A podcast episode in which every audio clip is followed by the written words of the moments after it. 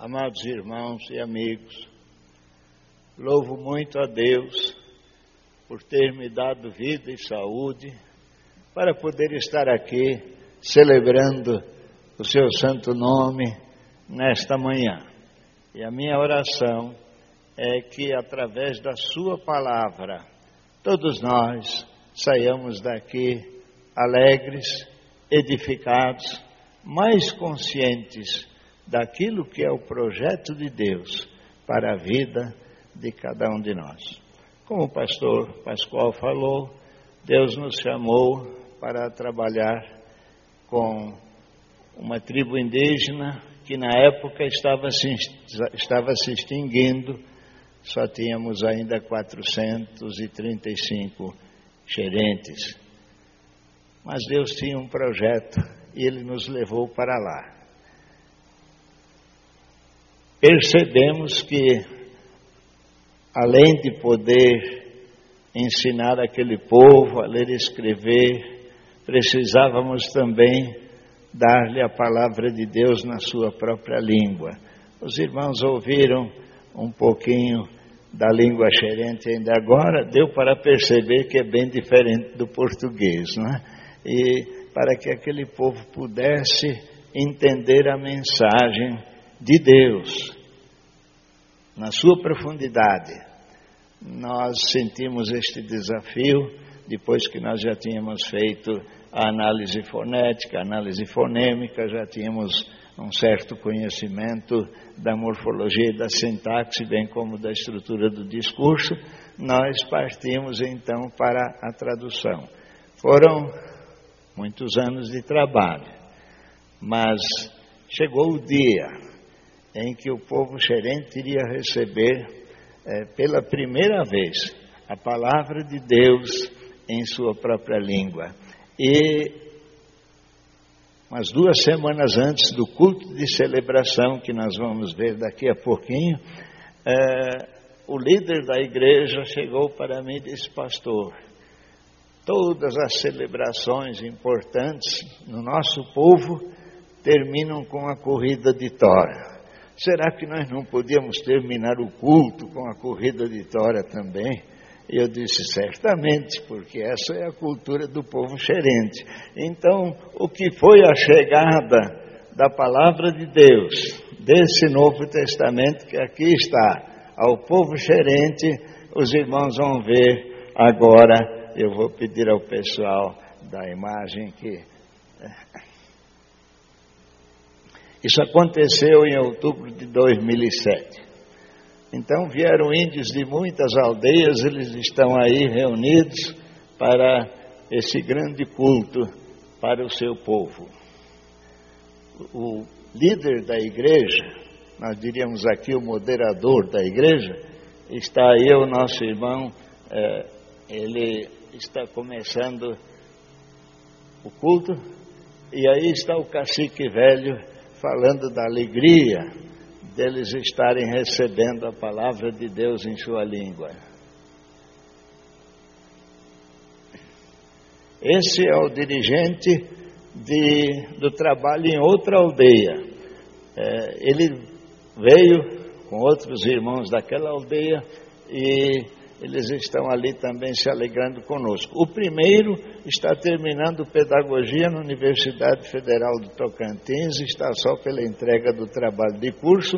Esse já terminou licenciatura intercultural na Universidade Federal de Goiás. Então, os irmãos vejam que de um povo que a gente encontrou analfabeto, as coisas hoje estão muito diferentes. Ali estão os irmãos daquela outra igreja louvando a Deus. As crianças também vieram para participar, também vieram cantar naquele culto. Ali estão as crianças louvando a Deus nessa mesma língua que os irmãos ouviram ainda agora. Chegou a hora da pregação, da pregação e pode passar para o slide seguinte. Aí estão os líderes das igrejas, orando.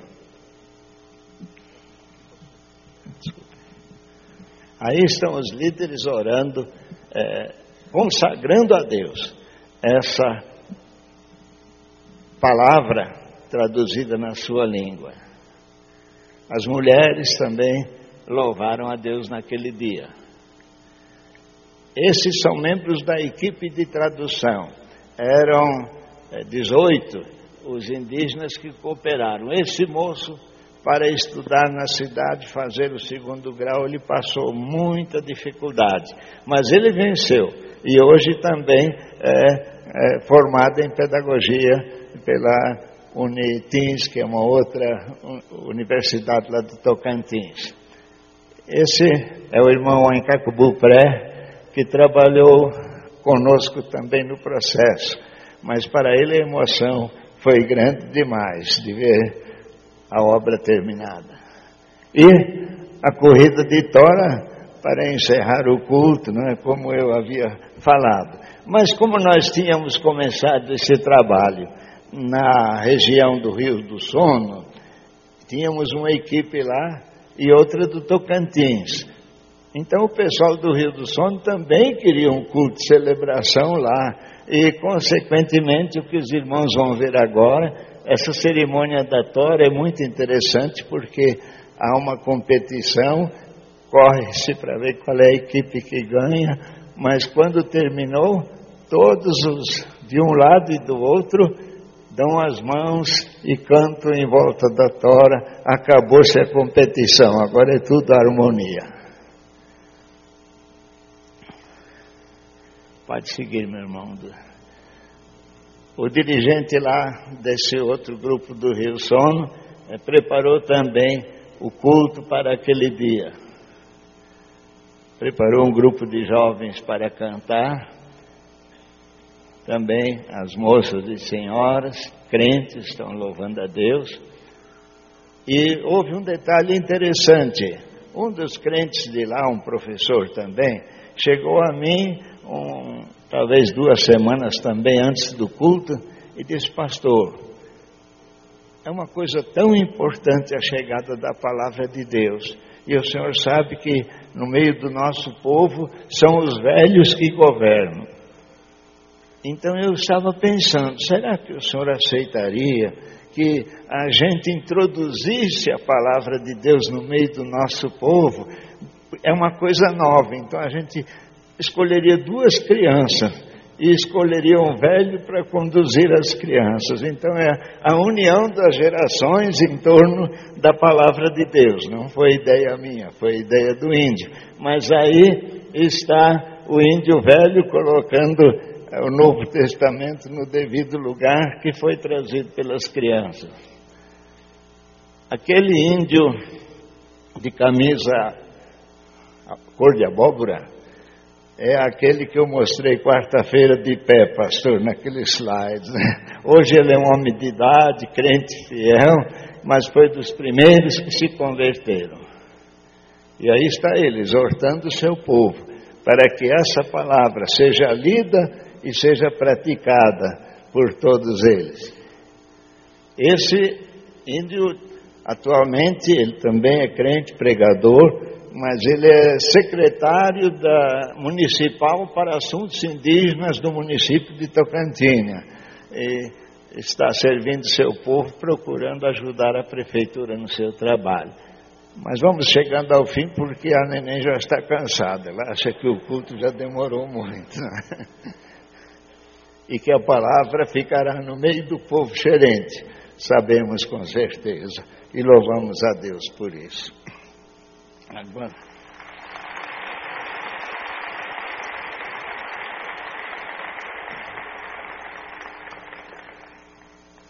Agora vamos nos colocar de pé para a leitura da palavra. Leremos a palavra de Deus no livro do profeta Isaías, no capítulo 60.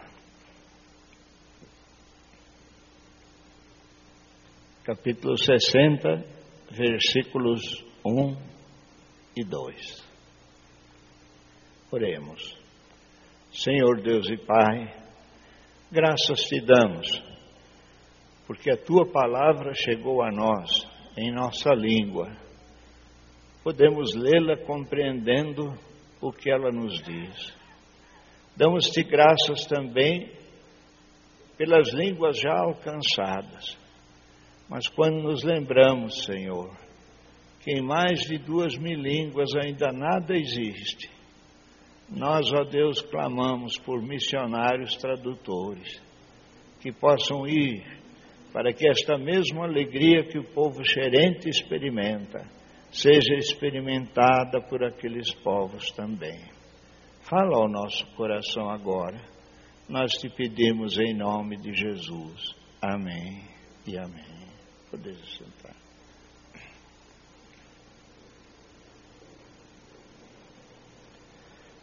Ouçamos, pois, a palavra de Deus. Dispõe-te e resplandece, porque vem a tua luz, e a glória do Senhor nasce sobre ti.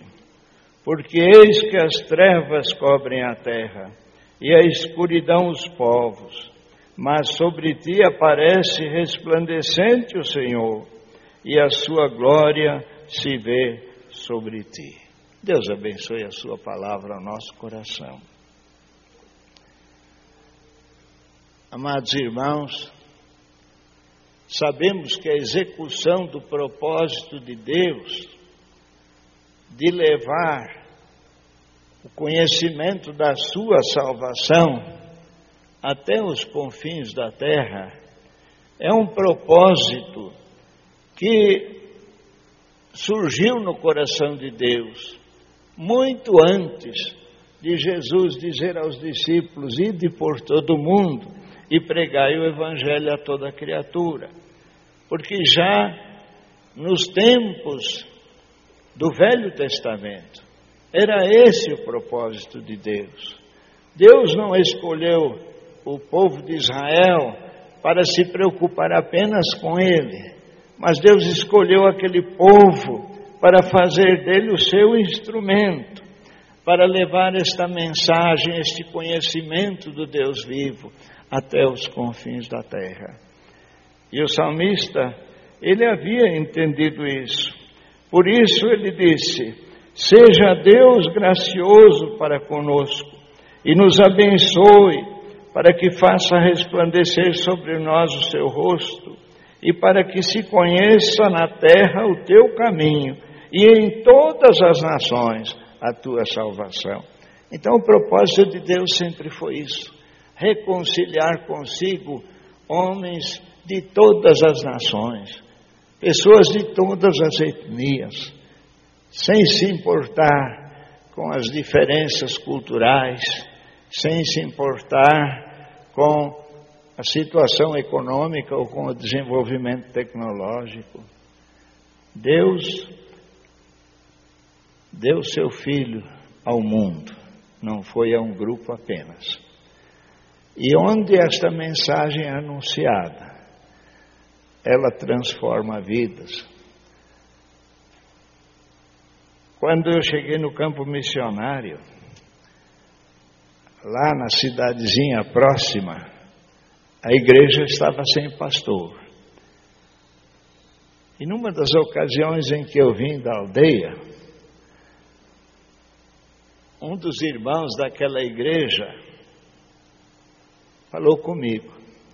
E lá no norte, a distinção é entre caboclo e cristão. O branco diz que ele é cristão e o índio é caboclo. Né? Então ele, o irmão da igreja chegou para mim e disse assim: Irmão, é muito melhor o senhor ficar aqui, ser o pastor da igreja, do que o senhor ficar lá, labutando na aldeia, porque caboclo não dá para a gente. Infelizmente, muito crente, não é muito membro de igreja, vê o índio assim como alguém subhumano, alguém que é, não tem, não recebeu de Deus o mesmo potencial que nós recebemos. Agora os anos se passaram. Aquele irmão tinha algumas filhas. E aconteceu que uma delas casou-se com o tecladista da igreja.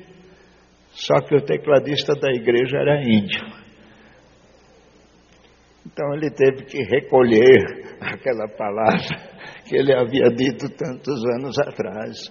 Porque este Evangelho é o poder de Deus para todas as etnias, para todos os povos. E se nós formos e pregarmos, teremos os resultados. Pode talvez demorar um pouco mais do que aqui, porque o pregador não entende a cultura, o pregador não sabe a língua, até que ele consiga se expressar de tal maneira que o povo entenda a relevância da sua mensagem, já passou um bom tempo. Por outro lado, muitas vezes a, a mensagem também precisa amadurecer dentro das pessoas primeiro, mas os frutos vêm, porque o nosso trabalho no Senhor não é vão. Acontece que esse povo da antiga dispensação, chamado por Deus para esse propósito que, de que fala o salmista de fazer conhecida a salvação de Deus em todas as nações. Com o passar do tempo, se esqueceu da sua tarefa, acomodou-se passou a ter como prioridade tratar dos seus próprios interesses. E como depois disse o profeta Ageu, a sua preocupação agora era apainelar as suas próprias casas. A obra de Deus estava num plano secundário. E isso provocou a degradação espiritual da nação. E a degradação espiritual foi a tal ponto que Deus precisou intervir disciplinando aquele povo. Em consequência dessa disciplina, o povo foi para o cativeiro na Babilônia. Mas nessa situação, quando Deus sabia que o povo estaria tremendamente frustrado e abatido, porque naquele tempo, como acontece agora. Quando nós trocamos as prioridades de Deus para a nossa vida e para a nossa igreja pelas nossas próprias prioridades, a colheita é de frustração e decepção. E foi isso que aconteceu. E o profeta, na sua visão, via aquele povo agora tão sofrido, sem autonomia política, sem horizonte. Mas eis que aí Deus lhe dá uma mensagem. E a mensagem é esta: Dispõe-te e resplandece, porque vem a tua luz, e a glória do Senhor nasce sobre ti. Em outras palavras, o que o profeta queria dizer, olha, a situação realmente é muito triste. Mas Deus continua firme no seu propósito de que vocês sejam os instrumentos dele para abençoar o mundo. Por isso, dizia o profeta, vocês se levantem e cumpram a sua missão. Porque quando vocês se levantarem para cumprir a missão, a glória de Deus vai se ver sobre vocês. Meus amados irmãos, esta mensagem, proferida há quase ou até mais de mil e quinhentos anos atrás, traz também lições para nós hoje, como igreja do Senhor e como crentes individualmente, porque nós somos o novo povo, a nós compete agora esta missão de completar o propósito de Deus, levando o Evangelho até os confins da terra. Mas é necessário que nunca nos esqueçamos que, independentemente das circunstâncias, o Senhor ainda conta conosco para a realização da tarefa. Mas assim como no passado, também tem acontecido atualmente. Muitos acham que a dificuldade é grande demais. E por isso muitos chamados para ir não têm ido, E muitas igrejas, para sustentar, não têm sustentado os vocacionados. Algum tempo atrás, preguei numa igreja grande, numa das capitais do Brasil. E enquanto estava no gabinete do pastor e conversava com ele, ocorreu-me de perguntar a ele quantos missionários a sua igreja sustentava. E o pastor disse: Olha, eu sei que o plano da Junta de Missões Nacionais, esse plano de adotar missionários, é um plano muito bom, eu, eu concordo com isso, mas o senhor sabe, a atual conjuntura econômica do país está assim muito incerta para a igreja assumir assim uma responsabilidade, sustentar um missionário ela mesma. Meus irmãos, eu fiquei decepcionado. Mas poucos anos depois, aquele pastor saiu da igreja, ele se aposentou, na verdade, e veio um outro pastor. E daí, mais uns dois ou três anos, eu voltei por lá e perguntei ao pastor: quantos, quantos missionários a igreja sustenta? E o pastor disse: estamos sustentando seis. Em tão pouco tempo, de zero a seis, porque alguém tinha a visão de saber que a igreja tinha uma responsabilidade de apoiar aqueles que Deus chamava para ir para a Turquia, para ir para a Alemanha, para ir para o mato pregar para os índios.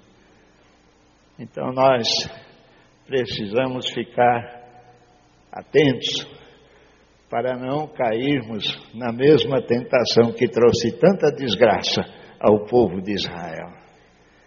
Eu me alegro porque o profeta aqui disse: levanta-te e resplandece. Em outras palavras, levanta-te e sê tu a luz. E eu louvo a Deus por esse novo profeta que Deus levantou, cujo nome eu não conheço, mas que esse ano lançou como moto de nossa junta e da nossa convenção: seja luz. Eu louvo a Deus porque Ele entendeu que esta mensagem serve para nós hoje também, porque este é o plano de Deus. E quando nós vamos, as coisas acontecem, Deus manifesta a sua glória. Nós que conhecemos o xerente, que só conhecia o canto do pajé invocando os espíritos, quando a noite caía, que quando qualquer criança, ao ouvir o barulho de uma ave noturna, o grito de uma ave, dizia: Reparim, espírito mau. E hoje, o gerente, quando a noite desce, se reúne para cultuar o Senhor, para cantar que vencendo vem Jesus e para cantar que nele nós encontramos a verdadeira alegria. Algum tempo atrás eu fui a uma outra aldeia e à noite via o lampião do, do salão de cultos aceso e fui lá. Ao chegar perto, escutei que umas crianças estavam cantando corinho. Quando cheguei na igreja, não havia nenhum adulto ainda. O dirigente havia acendido o lampião e foi cuidar de alguma coisa. Mas havia umas seis ou ou oito crianças que nem sabiam ler, mas que estavam com o inário gerente aberto, sentadas ali no chão, cantando, louvando a Deus. Meus irmãos, é esse o resultado. A glória do Senhor vai ser vista no meio desses povos que nós alcançarmos com o nosso esforço missionário. Não há circunstâncias adversas demais para o progresso do reino de Deus na terra. Na década de 50, Haroldo Heimer e Harry Borbach foram até os Chavantes. Tentaram pregar ali a palavra de Deus. Mas alguém da área governamental interpretou mal os seus propósitos, visto que eles eram estrangeiros. E depois de pouco tempo, eles foram expulsos da terra xerente.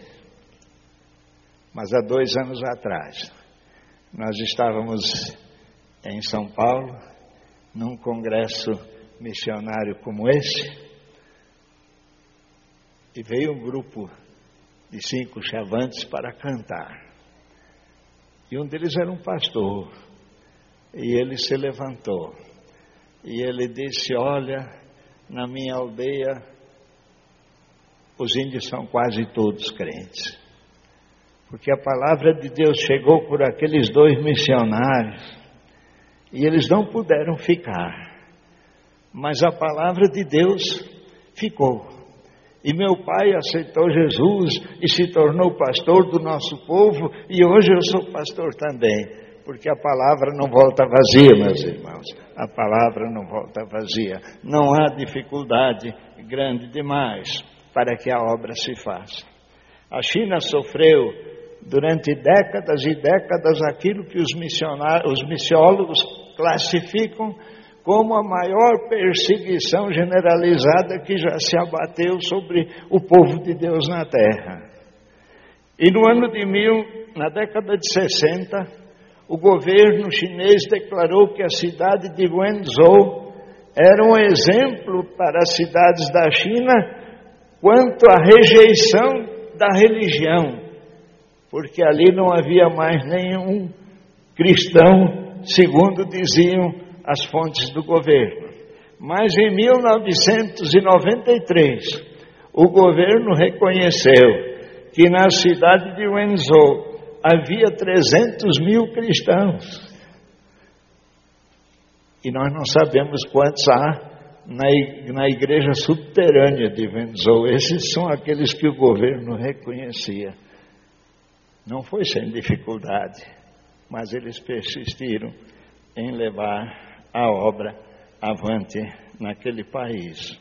E hoje está em andamento o movimento Back to Jerusalem, que é um movimento da Igreja da China que visa, é, começando pela antiga Rota da Seda, passar pela janela 1040, pregando o Evangelho em todas as cidades e vilas, até chegar de novo a Jerusalém. Seria o caminho inverso agora, o Evangelho voltando. E o alvo dos chineses são 100 mil missionários. 100 mil missionários, alguém estranhou, mas é muito. E um dos líderes disse: Não, mas nós temos mil obreiros. Nós temos, desculpe, nós temos um milhão de obreiros. Se nós dermos o dízimo para missões, vamos dar 100 mil missionários. Os irmãos já pensaram? Se só aqui no nosso meio batista nós dessemos o dízimo para os campos que ainda não foram alcançados, se levantassem pastores, obreiros, evangelistas, pregadores para alcançar esses povos. Nossa história, meus irmãos, é uma história que não nos dignifica muito. Porque das 257 etnias indígenas já pesquisadas e das 228 oficialmente reconhecidas, nós ainda temos mais de 100 sem presença missionária. E como batistas, a nossa junta de missões nacionais tem 105 anos e nós conseguimos alcançar 10 etnias. 105 anos para alcançar 10 etnias. Nessa marcha vai ser difícil alcançarmos as que faltam. Que Deus desperte o nosso povo, que entendamos que esse é o nosso primeiro desafio. Nosso desafio é o mundo, mas nosso primeiro desafio são esses povos que estão aqui dentro das fronteiras de nossa pátria, das quais muitos dos nossos antepassados lhes tomaram as terras, lhes transmitiram as doenças, quando não os mataram com os seus rifles e as suas espingardas. Esse é o nosso primeiro dever de evangelização.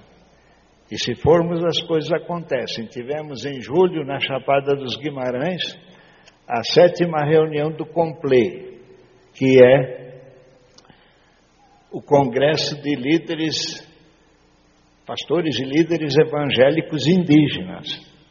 Tivemos mais de 1.500 índios, pastores, pregadores da palavra de Deus, representando 81 etnias já alcançadas. E quando nós enviamos 10 dos, dos, dos pregadores gerentes, a Junta de Missões Nacionais nos ajudou com as passagens e mandamos. E quando eles voltaram, um ligou lá em casa e falou com a Wanda. E a Wanda perguntou: o que, que vocês acharam?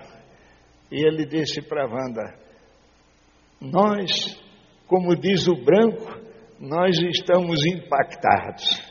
Nós estamos impactados, porque eles viram né, 80 outras etnias, índios, e 80 outras maneiras de pintar, 80 uh, e outras maneiras de fazer cocar, mas que estavam ali também. E eles voltaram dando testemunho lá na Igreja dos Índios, dizendo que o que mais impressionou é que com os Zoró e os Surinim, que eram inimigos figadais que se matavam uns aos outros constantemente.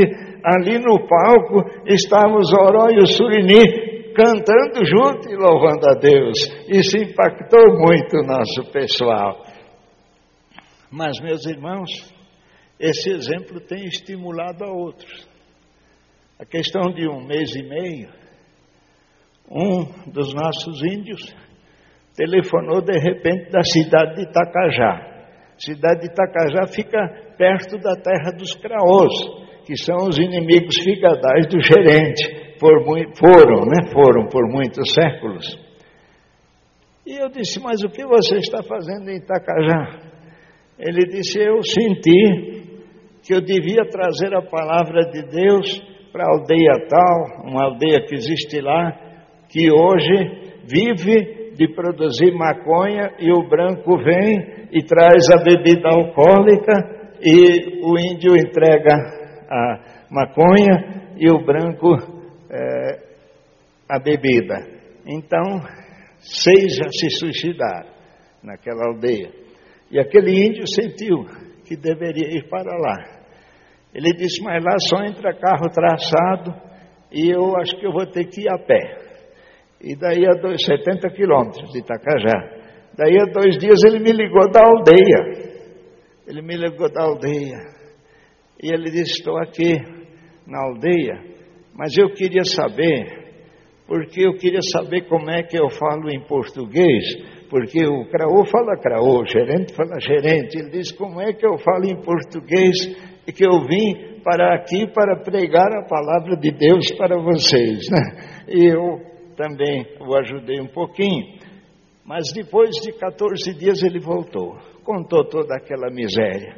Mas disse que o cacique calhou de ser descendente de um gerente, que sabia falar gerente. Então ele pregava em gerente e o cacique traduzia para o craô. E quando chegou, quando chegou o dia dele ir embora, ele disse, disse que o cacique falou para ele: Você vai, mas você não custa voltar, porque você não aprendeu tudo num dia. Agora você veio, ficou esses dias, nós não aprendemos tudo. E se você não voltar logo, nós vamos acabar esquecendo e vamos voltar para aquela velha vida. Então, é Deus fazendo a sua obra através daquele que vai ainda que seja o caso de um gerente que não sabe falar craú, mas Deus abriu uma porta e ele pregou a palavra. Então, meus irmãos, levanta-te e resplandece, disse o profeta. E esse é o desafio para a igreja hoje. Colocar no nosso coração que esse povo que só sabe cantar invocando os espíritos, que passa a noite apavorado com qualquer barulho que surge na aldeia, achando que são os espíritos que estão trazendo destruição, para que eles possam ter esta alegria. Nos levantemos, irmãos, e vamos até onde eles estão. Lhes levemos a palavra. Não receemos de pagar o preço. Há um preço a pagar, mas nós, confiando em nosso Deus, vencemos. Quando nós fomos para o campo, quando a Wanda ia para o campo, antes dela ir para o campo, um dos professores dela me falou assim: ele disse, Gunter, você está mesmo pensando em casar com a Wanda? Eu disse, estamos orando e estamos pensando, se Deus abençoar, vamos nos casar. Ele disse, mas essa moça, ela é tão doente que ela não aguenta nem assistir às aulas. Você acha que ela vai aguentar um mato desse? Fica de pé, Wanda. Só para ver como é que depois de 52 anos no mato ela ainda está bonita, não é?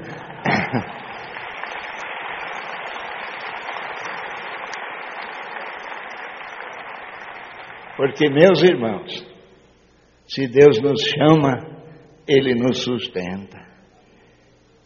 E eu quero dizer em especial a você, jovem, Deus tem um projeto para a sua vida. E se o projeto dele for para ir para algum obscuro lugar da terra, não receie pagar o preço, porque ele te sustentará e ele te dará alegria de ver um povo que estava em trevas andando na luz de Deus. Que Deus os abençoe.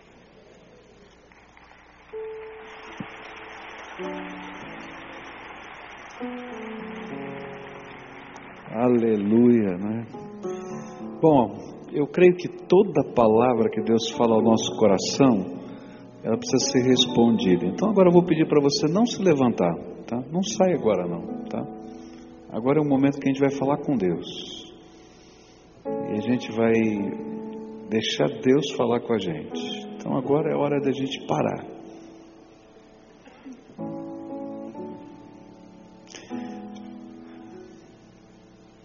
Deus chamou-nos a todos para sermos servos dele.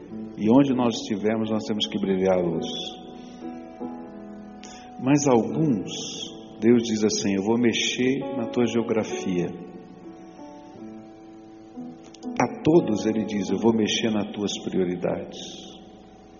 Mas alguns Ele vai dizer assim: Eu vou mudar tudo.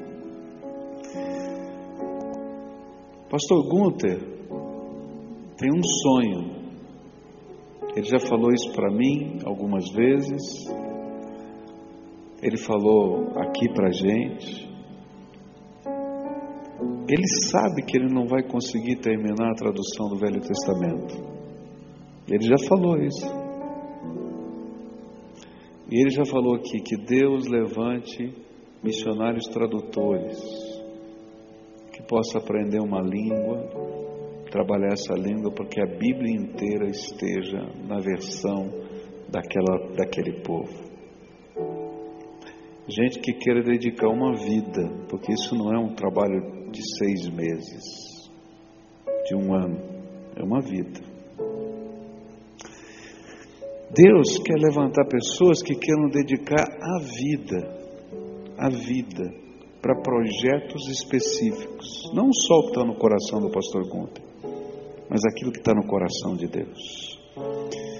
E nesta manhã eu queria orar por algumas pessoas e dedicar algumas pessoas na autoridade do Espírito Santo de Deus, para que elas possam caminhar ao longo da sua vida por um projeto que a gente não sabe exatamente qual é. Porque quando Deus nos fala, Ele não nos dá todos os detalhes, e graças a Deus que Ele não nos dá os detalhes, que senão talvez a gente fugisse. Ele diz: Eu tenho um plano para você, você está pronto para abrir mão, se colocar na minha mão, e eu vou te levar para onde eu quiser, do jeito que eu quiser, da maneira que eu quiser. E a gente segura na mão dele e a gente vai dando um passo de cada vez. A gente só sabe o primeiro passo, a gente não sabe o segundo. Quando a gente vê, o Senhor está nos conduzindo. Agora, sabe qual é a benção? A mão poderosa de Deus está segurando a nossa. A gente tem medo? Tem, como uma criança tem medo, e segura na mão do papai. E sabe o que a gente sente? Você pode lembrar o que você sentia quando a mão do papai segurava você? Quando eu tinha medo de escuro, meu pai me pegava no colo. Ou quando eu estava muito fundo no mar e eu não dava pé para mim, ele estava me ensinando a nadar e dizia: Pode ficar tranquilo, estou aqui. Aí eu tinha coragem de dar umas braçadinhas e olhava se ele estava por perto. É assim. Então nessa manhã eu não posso terminar esse culto sem orar por você. Hoje o Espírito Santo está confirmando no teu coração algo que ele já falou há muito tempo com você. Que ele está separando você entre os tantos que foram chamados de Deus aqui. Porque todos nós fomos chamados mas alguns o Senhor separa, escolhe e diz: Eu vou colocar para você essa responsabilidade. Vai. Se você é uma das pessoas que está ouvindo a voz do Espírito, que não é a voz do pastor Gunter, nem do pastor Pascoal, nem da igreja batista, é a voz do Espírito. Eu quero convidar você para vir aqui, porque hoje nós vamos reconhecer a voz do Espírito sobre a tua vida e nós vamos pedir que Ele derrame graça. E nós queremos conhecer você porque a igreja tem que ser parceira desses obreiros. Você tem dúvidas? Nós temos dúvidas, nós vamos caminhar juntos. Então, se o Espírito de Deus está falando com você, vem para cá, eu quero orar por você, dedicando a tua vida. Vai saindo da galeria, vem aqui para de, debaixo do, do auditório.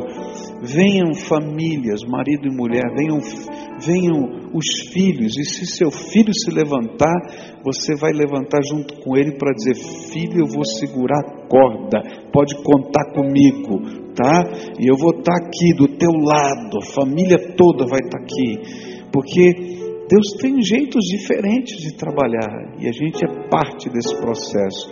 Então, se a voz do Espírito Santo está falando com você, vem para cá, meu filho, vem aqui, em nome de Jesus, vem, vem, porque nós queremos dedicar a tua vida, nós queremos dedicar a tua vida para esse projeto de Deus. Eu não sei como é que vai ser, você não sabe como é que vai ser, eu não sei como é que vai ser, a gente não sabe como é que vai ser mas nós sabemos que Deus sabe, o que a gente vai fazer é segurar na mão poderosa do Todo-Poderoso. E a gente vai estar lá. Isso, olha que coisa linda, vindo com um bebezinho no colo, aleluia, aleluia, aleluia. É isso mesmo, venha, aleluia, aleluia. Às vezes a gente não imagina né, como Deus vai ouvir as orações. Quando eu estava no ventre da minha mãe, eu não sabia disso. Meu pai e minha mãe colocaram a mão na barriga da mamãe e fizeram uma oração e disseram: Deus, nós ofertamos o nosso primeiro filho para o Senhor. E se o Senhor acertar, aceitar a nossa oferta, o Senhor vai dizer isso para ele. Mas nós estamos aqui ofertando. E eu me lembro do dia que eu estava orando no meu quarto, com 12 anos para 13 anos de idade, e pela décima vez Deus tinha me falado que Ele estava me chamando para o ministério. E eu estava dando desculpas. E eu dizia, Deus, eu sou muito jovem, não dá para ouvir, não dá para tomar uma decisão tão séria. Ele usou Jeremias capítulo 1 e ele disse: não digas eu sou uma criança, porque onde quer que te mandar você vai. Porque te escolhi, não é? Antes que fosse gerado. E aí quando eu mostrei isso para meu pai e para minha mãe, eles começaram a chorar. Começaram a chorar. E eles me contaram uma história que nunca tinham me contado. Deus aceitou. Deus é tremendo. Antes de você nascer, Deus já tinha um plano para você. Já parou para pensar nisso? E eu quero dedicar você, tua vida, teus sonhos, teus projetos. Eu não sei quais serão os próximos passos. A gente vai ter que trabalhar junto, conversar com Deus junto, mas nós vamos caminhar junto. Eu sei que tem medos que vêm no coração, mas o Senhor, o amor do Senhor faz lançar fora todo medo, porque é o amor do Senhor que nos sustenta. Então eu quero dedicar a tua vida. E agora, igreja do Senhor Jesus, fica de pé aqui, estende a tua mão. Mas eu queria mais, estender a mão muito longe. Não dá. Se a gente ora, eu queria que e vários irmãos, vários irmãos, vários, vários, vem rápido agora, muitos, muitos irmãos, viessem perto desses que estão aqui ajoelhados e vão, vão se ajoelhar junto e dizer: Estou com você, sou teu irmão, nós fazemos parte dessa mesma missão. Eu não sei como é que vai ser, mas eu vou estar junto. A igreja do Senhor Jesus vai estar junto nesse processo, porque a obra não é tua, é nossa. Mas eu quero muita gente, vem para cá, muita gente, muita, muita. Esvazia esse coro, vem para cá, vem ajudar a gente aqui, vem para cá, em nome de Jesus. Eu quero o povo de Deus aqui, abraçado, dizendo: você não está sozinho, essa missão é nossa, essa missão é nossa, essa missão é nossa. É isso que a gente está dizendo, essa missão é nossa. Essa missão é nossa, que não fique ninguém sozinho aqui. Tem gente sozinha aqui na frente, tem gente sozinha aqui, tá? Pede licença, vai abraçando, porque a missão é nossa. Alguns Deus vai enviar. E Deus vai falar, vai mostrar os passos. Eu não sei como vai ser, mas todos nós vamos servir o rei. E o reino é dele e a glória é dele. Amém? Quem está sozinho? Alguém não abraçou você? Dá um sinal aqui, porque tem muita gente que não está vendo aqui, tá? Aqui estão abraçados, tem quatro aqui, está sozinho, mas aqui tem aqui, tá? Tem aqui quatro aqui na frente. Tem isso. Quem vem aqui na frente me ajudar, tá?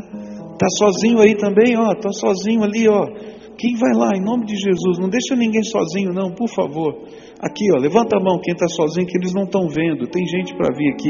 Aqui, ó, esse senhor está aqui, esse casal está ali, ó. Vem para cá, isso. Está sozinho. Querido pastor, né? Candidato a vereador também, está aqui, em nome de Jesus. Vem cá. Alguém aqui colocar a mão aqui sobre o servo de Deus, está aqui, aleluia, tá? Vamos orar? Todos estão, tem alguém? Todos? Me ajuda, que às vezes eu me perco aqui. Então agora estende igreja a tua mão, vamos dedicar esse povo. Primeiro a gente vai se dedicar a nós mesmos, nós que estamos estendendo a, no, a nossa mão. Porque a obra não é só deles, é nossa. Então nós vamos com a mão levantada dizer: Jesus, conta comigo. Pode falar isso? Jesus, conta comigo, porque o reino é teu. Agora vamos orar por essa gente. Senhor Jesus, nós estendemos a, tua, a nossa mão, que é de carne e osso, não tem poder, mas a tua é poderosa, como um símbolo de fé. E nós estamos dizendo, Senhor, põe a tua mão agora, porque nós estamos dedicando, Senhor, joias preciosas pessoas amadas, famílias queridas, líderes, pastores desta igreja. Nós estamos dedicando líderes de célula, nós estamos dedicando os nossos jovens, nós estamos dedicando os nossos filhos, nós estamos dedicando, Senhor, pessoas de cabelo branco, porque é o teu povo que está ouvindo o teu chamado. E nessa hora nós queremos te pedir, Senhor, algo que ninguém pode fazer é que venha uma unção do alto, um revestimento de poder, uma sabedoria que não é humana, mas que é divina, que vem do teu espírito, uma capacidade, Senhor, que é carisma, que é um derramar do dom, Senhor para que esses teus filhos, cheios desta unção, irmanados, Senhor, nesta comunhão, submissos uns aos outros, como a tua palavra de, nos ensina, porque nós não somos aqueles que vivem independentemente, mas nessa santa comunhão aprendemos a nos submetermos uns aos outros em amor. Queremos nos colocar nas tuas mãos para dizer: faz o teu projeto na minha vida. Pode mexer na geografia, pode mexer, Senhor, na língua, pode mexer na cultura, pode mexer na grana, pode mexer na história, porque a nossa vida não nos pertence. O Senhor é dono. E nós estamos ouvindo a voz do Teu Espírito que diz que o Senhor tem um projeto especial para nós. E nessa hora eu te peço, Senhor, põe a tua mão de poder e sela esse pacto, não com uma assinatura, mas com uma aliança dentro da alma, aquilo que ninguém consegue arrancar. Que mesmo que venham governos, que venham perseguição, que venha, que venha luta, que venha oposição, essa aliança da alma não é rompida, porque ninguém consegue entrar na nossa alma, porque ela foi selada pelo selo do teu espírito. E lá escreve a história que o Senhor quer fazer. Porque nós somos, Senhor, os agentes do Senhor que transformam a história. Eu quero te louvar, Pai, porque naquela aldeia que tinha 400, hoje tem mais de 3 mil. Porque é uma aldeia que dizíamos antes éramos muito, agora somos pouco, e aí só falta morrer. O Senhor está dando vida e naquela aldeia, Senhor, que não tinha esperança, agora tem índio missionário transcultural levando esperança para outro índio. Eu quero te louvar porque quando a Bíblia chegou naquela aldeia, não chegou só a tua palavra, mas chegou esperança, luz, futuro. E a gente pôde ouvir falar aqui de índios que aprenderam a ler através da Bíblia e que são doutores em universidade, pós-graduados. Porque o Senhor, quando entra, muda a história. A história da vida, a história da nação, a história da cultura, para a glória do teu nome. E nós queremos ser agentes transformadores da história no nosso tempo. A autoria é tua Usa-nos como a caneta que vai escrever a história. Põe a tua mão de poder e faz isso, Jesus. Eu quero poder andar com essas minhas ovelhinhas, e onde elas estiverem na face da terra, que elas possam se sentir amadas e queridas pela tua igreja. O Senhor me escolheu para estar aqui por, por enquanto. O Senhor me chamou para esse ministério. O Senhor está chamando eles para o ministério deles. Que a mesma alegria que eu sinto no meu coração cada dia nesse ministério, porque o Senhor é fiel, que o Senhor dê em dobro, em triplo, em quádruplo no coração desses teus filhos. É a nossa oração em nome de Jesus. Amém e amém. Aleluia.